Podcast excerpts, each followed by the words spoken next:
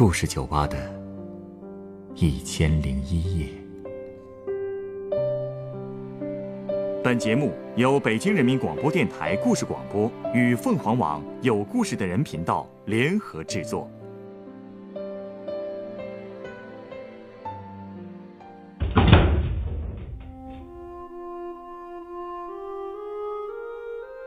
欢迎光临故事酒吧。今天来到酒吧的这位客人向我讲述了他肺癌手术前后的一些经历。不抽烟和喝酒的他，为什么会得肺癌？在重症监护室里的日子又有多痛苦呢？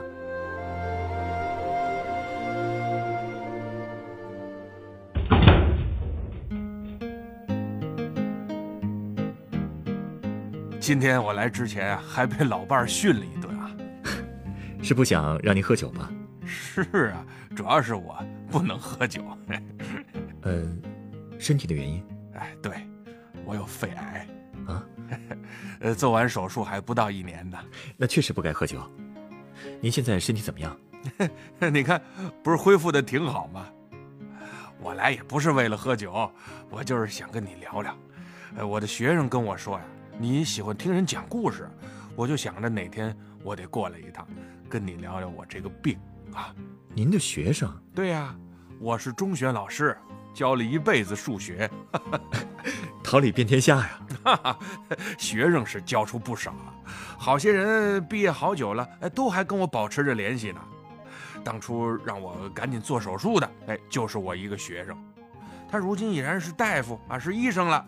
他不说呀，我可能还不这么重视呢。您一直不知道自己生病了？哎，其实头两年就有感觉，觉得不太舒服，甚至都想到可能是肺癌了。可我这人呐，太自作聪明，而且这些年也受了一些网上的负面舆论的影响，总觉得上医院花钱，医生靠不住，所以呢，就只是去抽了个血，做了个癌症因子的筛查。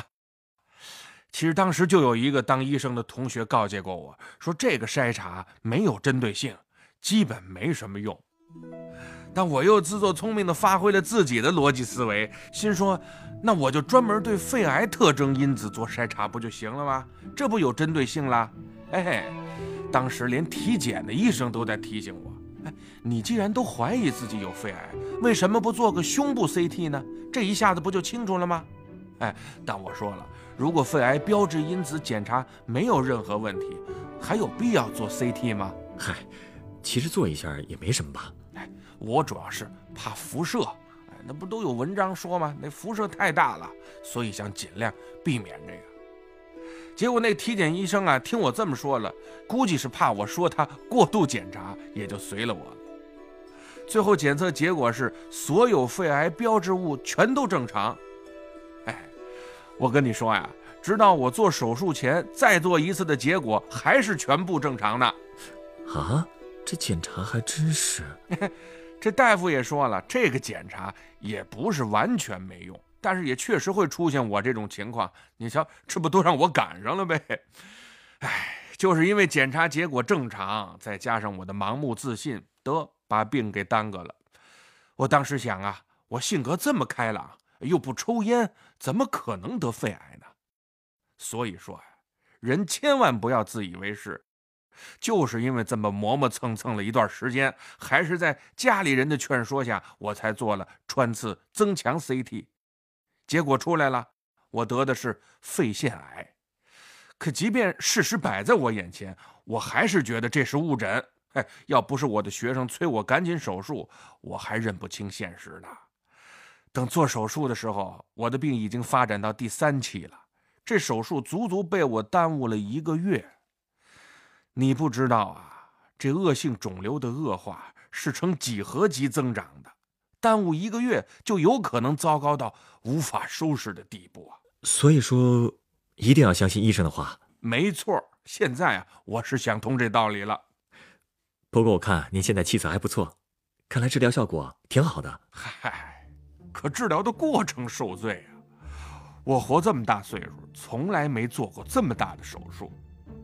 所以手术之前呢，哎呦，我是一天比一天紧张。等到头一天护士开始帮我备皮的时候，我已经紧张的喘不过气儿来了。哎第二天手术前，我先被推进了一个大厅，里面已经有好几个人了。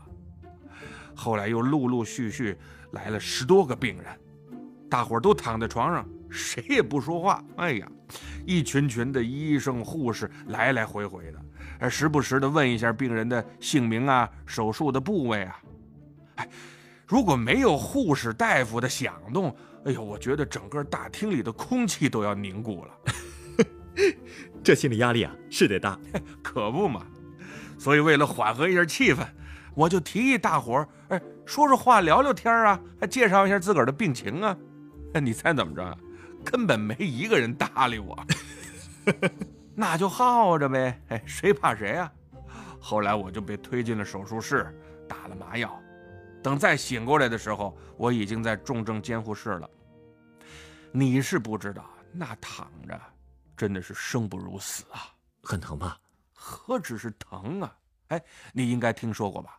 这重症室要求特别严，家属每天只能在固定的时间就探望半个小时，而且一次只能进一个人，还得穿上统一的消毒服。这还不算，那个地方真是一个炼狱啊！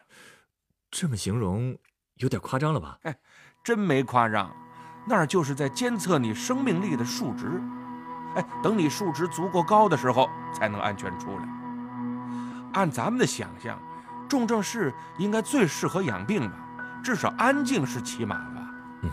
嗯，医生护士会严密监控病情，遇到紧急情况得赶紧采取措施，对吧？对啊，难道不是吗？当然不是，我一睁开眼还以为进了一大市场呢。啊，反正别的医院啊我不知道啊，我住的那家医院的重症室就是一个很大的厅，几十张床沿着墙摆着。中间是医生、护士办公、配药的地方，他们说话的声音，哎呦，就从来没停过。每张病床旁边啊，都是不少的监视仪器和定时给药设备。估计这些设备都是调了时间的。每过一会儿，不是这个病床啊，就是那个病床就会传过来警报声，那声音还特别刺耳。要不是麻药劲儿能让人睡会儿啊，你根本就睡不着。好家伙！估计是病人太多了，也只能这么安排了。嗯，有可能吧。反正是太受罪了。最让我受不了的是，你只能等着医生护士来关照你，你却不能主动找他们，因为床头根本就没有呼叫器。我做的肺部手术啊，影响到了气管，当时根本就说不出话，发不出声来。好在我的床位离医生护士办公的地方比较近。我就用脚踢床，可人来了，我又没法说话，只能用气声交流。我就说呀，我说我咳不出痰来，反正用气声吧。哎，因为手术前我已经进食进水十二个小时了，痰自然特别的黏，再加上麻药啊、镇痛泵啊，让我一直是迷迷瞪瞪的，根本没有咳嗽的力气。可我知道术后这咳痰很重要，我这之前查过呀。你说我能不着急吗？那后来怎么办呢？最后还是医生帮了我一把，让我咳出了一口痰，否则后果不敢想啊。听着都吓人啊！还有难受的呢。我当时总觉得自己喘不过气儿来，心说应该是那个啊镇痛泵闹的，总让人昏昏沉沉、迷迷糊糊的。这人一迷糊啊，喘气就累。所以我要求好几次，哎，关掉我那个镇痛泵，可是护士不同意，说这是麻醉科的工作。没办法，我就自己挣扎着把镇痛泵的进药管给卡住了。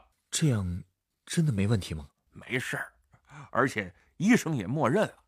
后来麻醉科来的人，那个女大夫反复的问我，是不是真的确定要取走镇痛泵啊？还说取走了会很疼很疼的，你要再想加上的话。还得单交钱，我说我不疼了，哎，您赶紧拿掉吧，这才总算给我拿走了。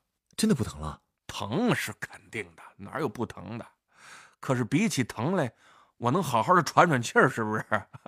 这要是一口气没倒上来，想疼都没机会了。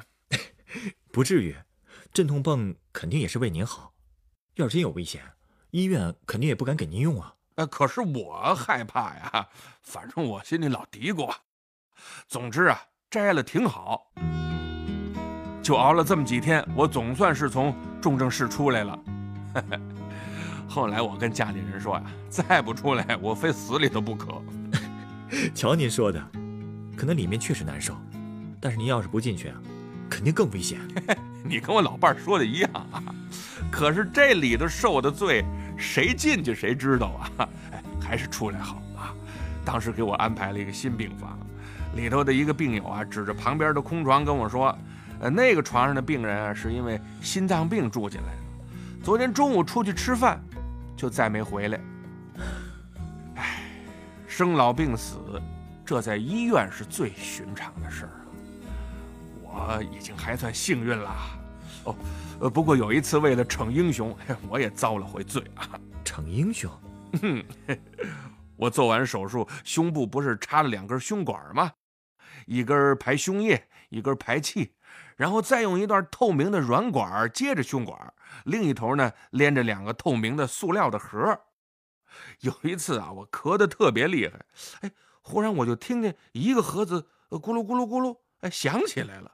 哎，我和老伴儿还挺高兴啊，以为是没有切除的肺因为咳嗽扩张开了。哎，这是大夫一直要求我们做的。当时大夫还说呢，为了能让剩下的肺填充被切除的肺部空间，所以要尽量咳嗽。哎，再疼也得咳，还让我吹气球呢。哎，结果没高兴多久啊，大夫查房的时候居然跟我说，根本就不是我想的那么回事儿，因为一根胸管松了。需要重新插管固定啊！结果啊，插管的时候，哎，我就开始逞英雄了。当时啊，医生把那根松了的胸管用力往我的胸腔里顶，到位之后呢，一个医生稳住胸管，另一个医生开始缝针固定胸管，而且整个过程是不打麻药的。什么？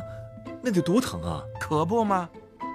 他一共缝了三针。戳了呃六次皮，哎，还紧了三次线，整个过程啊，我一声都没吭。你还真够坚强的，要不我说嘛，这不是逞英雄的吗？再疼我都咬着牙憋着气，我还跟大夫说呢，我受得了，还忍得住啊。本来心说缝两针差不多了吧，哎，结果没想到大夫看我，嚯，这么神勇，老头真棒哎，还为了稳妥起见。竟然又让实习的医生多帮我缝了一针啊！而且为了补缝这针，又拆了一针。估计是啊，头那针缝的不太牢，所以要拆了重新缝。好吧，这可真是受大罪了呀！谁让我逞能呢？从那以后啊，我这心理阴影算是留下来了。每次咳嗽，我都倍儿小心啊！我说千万别一咳再把那管子给弄松了。英雄可不好当啊！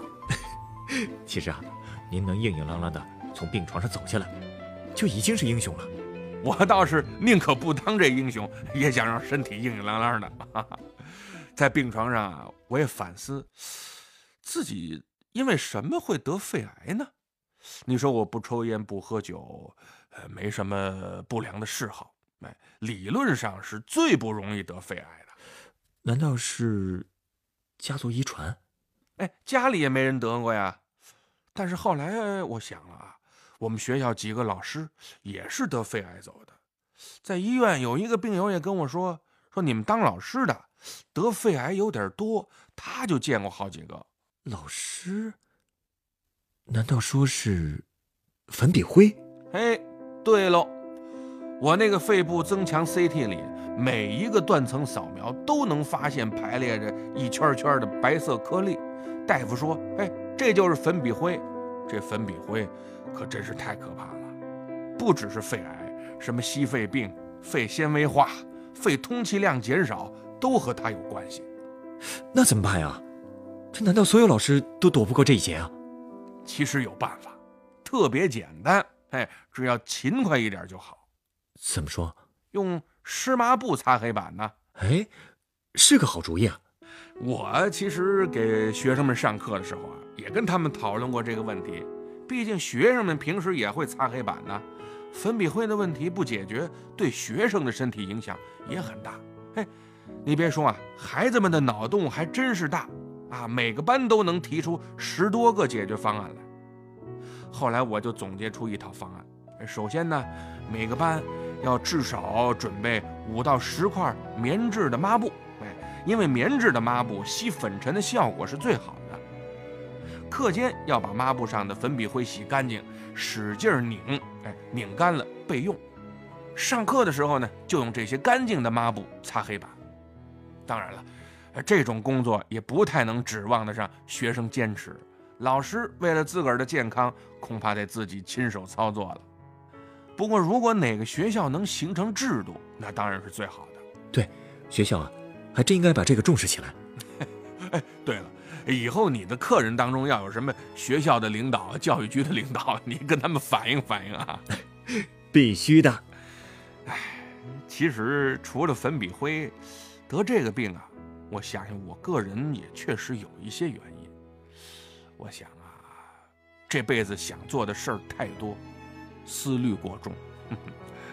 中医说了，那话叫“哎，思伤脾，脾属土，肺属金，而土生金，脾土受损，肺金正气不张，肺癌就应运而生了。所以说啊，思虑过度的人就很容易得肺癌。呃，中医我不是很懂啊，不过听上去。好像有道理，你记住结论就成了。反正你以后你也小心点啊。好嘞，您做老师啊，确实比我要操心多了。而且我这个人干什么都太拼命了。我到现在的中学任教之后，接的第一个班就是一个烂班。从那以后，我就和烂班结缘了。学校每次都把烂班交给我。是不是因为您教的好，所以所以才鞭打快牛啊？不过呀，我最自豪的也是这帮学生，他们现在好多都混得风生水起，有当老师的，当医生的，还有当公务员的，而且这些孩子跟我的感情啊也最深。我这个人呢，自尊心强，学校安排的工作也从来都没推辞过。曾经有那么几个学期。每周我都要上二十多节课，还要兼着给高中、初中的哲学课和计算机课代课呢。您是全才啊！哎呦，全才才累呢！不仅要代课，平时还得写科研论文，辅导学生参加各种竞赛，编写本校的教材，搞各种课题，还要带着学生进行科普活动。好家伙，确实够累的。是啊，不过为了自己热爱的事业。当时觉得什么都是值得的，但是现在回头想想，再喜欢干什么，也得注意个劳逸结合，是吧？健康才是最重要的。俗话说得好，“留得青山在，不怕没柴烧”吗？没错。而且啊，因为干的事儿太多，熬夜也是经常的事儿。我平时每天晚上都是十二点，甚至是凌晨一两点才睡呢。哎，小伙子。我跟你说啊，你们年轻人都爱熬夜，这熬夜可是百病之源啊！这癌细胞还最喜欢熬夜的人了，你可要注意啊！呃，好，古人日出而作，日落而息的规律是有它的道理的，这可是人类几百万年长期进化出来的生物钟规律。你要是总想改变它，那肯定会伤身体的。尤其是你们年轻人，还别仗着说年轻啊，体力好，那就造，那可不成。嗯，虽然我这个工作性质啊，不熬夜是不太可能的，不过其他方面我一定多注意。比如跟客人聊天，我就很开心，人一开心，身体不就好了吗？好吧，也有你这么个道理啊。哎，不过你这买卖不能干一辈子，不是吗？嗯，哎您稍等啊，我要送您一杯不带酒精的鸡尾酒。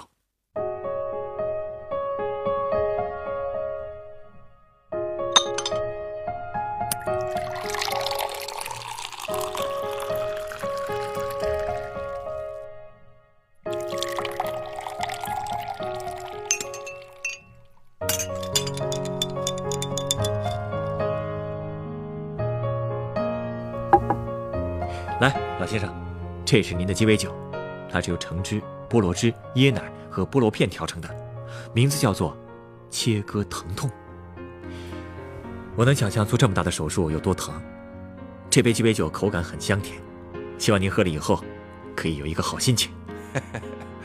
好心情确实是切割疼痛的好办法啊！谢谢你啊，小伙子啊。嗯，好喝。也谢谢您告诉了我这么多经验。您说的没错，健康才是最重要的。与其等到觉得疼了再去割它，不如平时多注意。是啊，从身上切块肉下去的滋味，我可是再也不想体验了。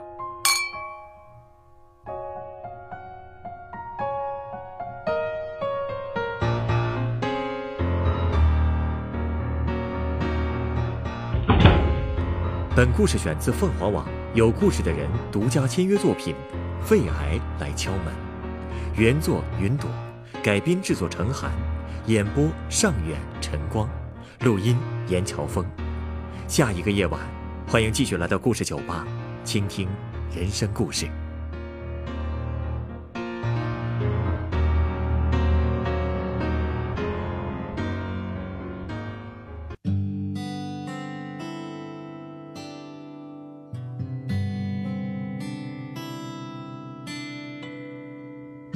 我只是过客，匆匆而过，在你人生旅途写了一个收集悲欢离合，寄给云朵一杯酒，换你心中的歌。你也是过客，匆匆而过，把所有的坎坷归于生活，笑着诉说。喜怒哀乐，而伤口却还没有愈合。害怕吧，无常给你的起落，你怕面具取代着我。你害怕吧，岁月给你的挫折，理想随着白发褪色。我们都是过客。在人间留一抹烟火，都有璀璨一刻在被长夜吞没。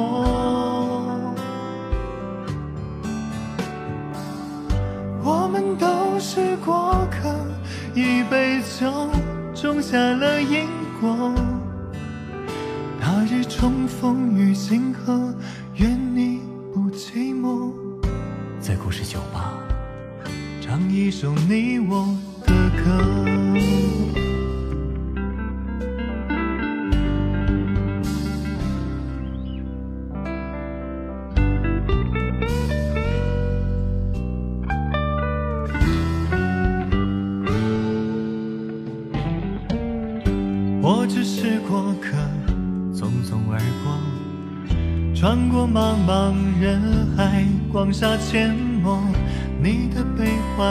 欢离合，浮于云朵，一场雨换你的泪一颗。你也是过客，匆匆而过，把所有的苦难、爱与执着皮囊一过，笑着诉说，而伤疤却注满了洒脱。别害怕了，无常鲜活，所有面容都是真我。别害怕了，岁月似水如清波，洗去铅华，看日升月落。我们都是过客，在人间留一抹烟火，都有璀璨一刻，在被长夜吞没。